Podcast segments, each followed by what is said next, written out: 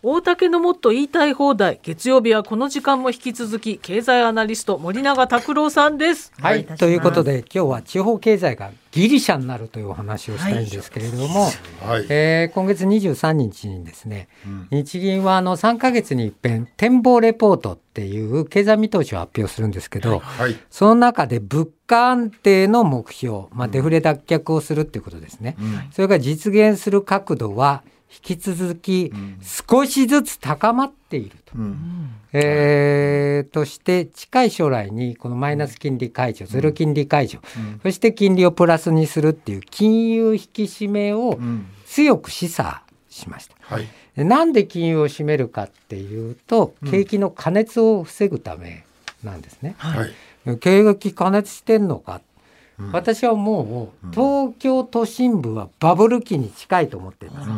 例えば不動産経済研究所が発表した昨年1年間の東京23区内の20新築マンションの平均価格、前年比 39.4%4 割も上がって1億1483万すごい。1億円超えたの初めてです。歴史上。るのこんなの。平均もっとすげえのが、はい。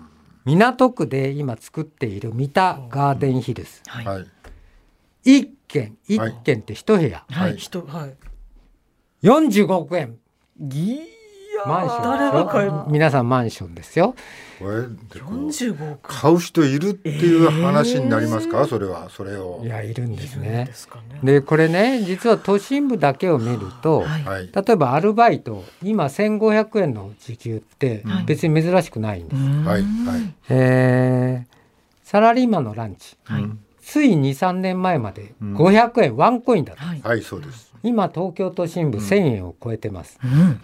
ラーメンも1000円超えますからね。はい。一方郊外はどうか地方はどうか、はい。うちは都心から50キロ離れてるんですけれども、えー家はさっき言いましたけど、はい。3000万ちょっとで新築一戸建てが手に入ります。はい。うん。はい。土地付きですね。はい、えーこの30年間上がってません。うんあ、そうですか。はいはい。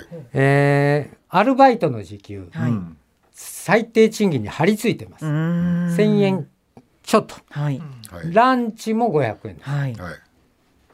つまりあすあ、すごい差だ。あ景気が過熱してるのは、はい都心部だけなんです。あ。ら。そうところがですねこの日銀の政策委員っていう人たち、はい。うん。金融政策を決めてる人、正確に調べたわけじゃないですけど、ん。ほぼっていうか多分全員東京都民です。あいいとこ住んでる、都心部に住んでるんじゃないか。はい、でこれ実は同じことが今から10年ちょっと前にヨーロッパで起きたんですよ。あはい。でヨーロッパその時景気悪くなってったんです、はい。えーでところがドイツっていう強い国があってですね、はい。ドイツは景気が強いから金融を緩和しなかったんです。はいうんつまり高い金利のままだったんですね。はい。はい。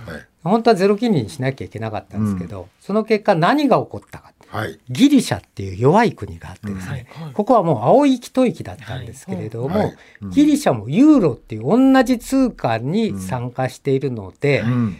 ドイツのために金融を締めると、ギリシャも首絞められちゃう。なるほど。うんでその結果何が起こったかってギリシャははい。大変な経済危機にうん。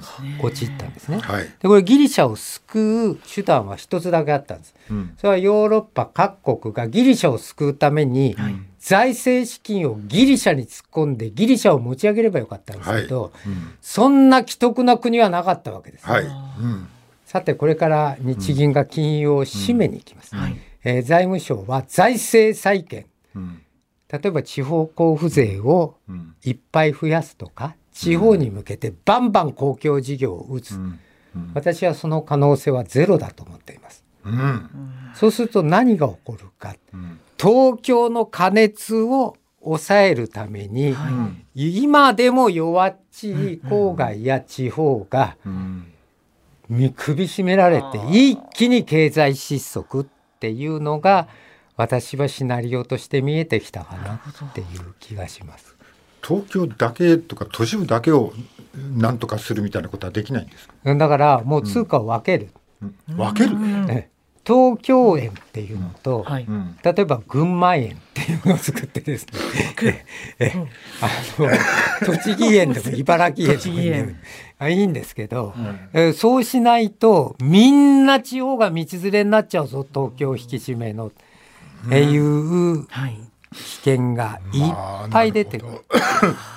もう地方はもうかなりあの財政悪化してるのはどの県でも見え見えですから。ね。はい、でね今から10年後に、はい。今だからサラリーマンの障害年収2億5,000万円なんです。はいで半分税金と社会保険料で持ってかれるわけです。はい。ね。1億2500万円手取り、で東京23区のマンションが1億1483万円、はいはい。うん。ありえるわけないだろう。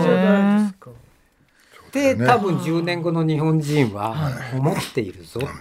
阿佐ヶ谷姉妹の二人もねなんとかこう預金でなんとかアパートとかって一生懸命言ってますけど。到底ちょっといい。こうどんどんもう追いどんどんどんどん追いつねお金け逆に目減りしてる感じだよね。もじゃないけど。いやだから私は阿佐ヶ谷姉妹に強くアドバイスしたいのは、はい。はい。なんでしょう。45億円のマンションを買ってはいけません。いや買いません。買えない わかりました。買いません。買います。買いません ありがとうございます。でだからあのあの人たちもなんかこうあれだよね、もしアパートを建てようとするなら島内では多分無理。ああそうか。本当そう。建てられない阿佐ヶ谷では建てられない。だよね本当。今はやめた方がいいと思います。いやでももう全然そうですよね。もうでもなはいお前たちもそうなん年とか差し迫ってるからな。させますいやいやだからバブルが崩壊してからアパート建てる。バブル崩壊してかバブルらが崩壊したい。後つになるのかしら。お前らも崩金がないじゃないお前らも崩壊するって言われお前らも何何のこと言ってんの？お前らのバブル。お前らもバクバブルだし。そうじゃないですよ。